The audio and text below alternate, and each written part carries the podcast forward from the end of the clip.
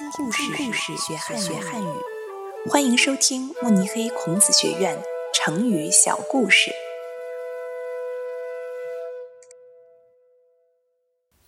骑虎难下，出自《晋书·温峤传》，改编者邹华丽。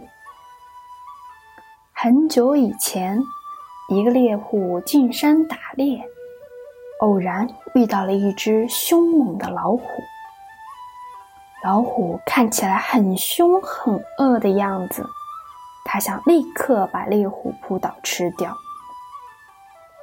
猎户在慌忙的情况下爬上了一棵大树的树枝，猎虎暂时放心了。但是老虎饿极了，一直在树下等着猎户。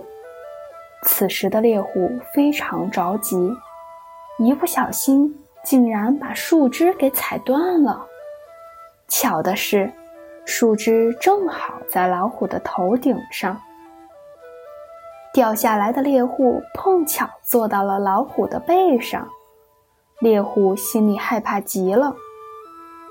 他立刻抱住了老虎的脖子，防止掉下去被老虎吃掉。同时，老虎也被猎户吓了一大跳，心里想着这个猎户居然可以骑到他的背上。老虎想把猎户从背上甩下去，于是飞一般的跑起来了。老虎一直跑啊跑啊，没过多久就跑到了集市上。周围的人看到有人居然可以骑到老虎的背上。都不停的夸赞猎户真有本事。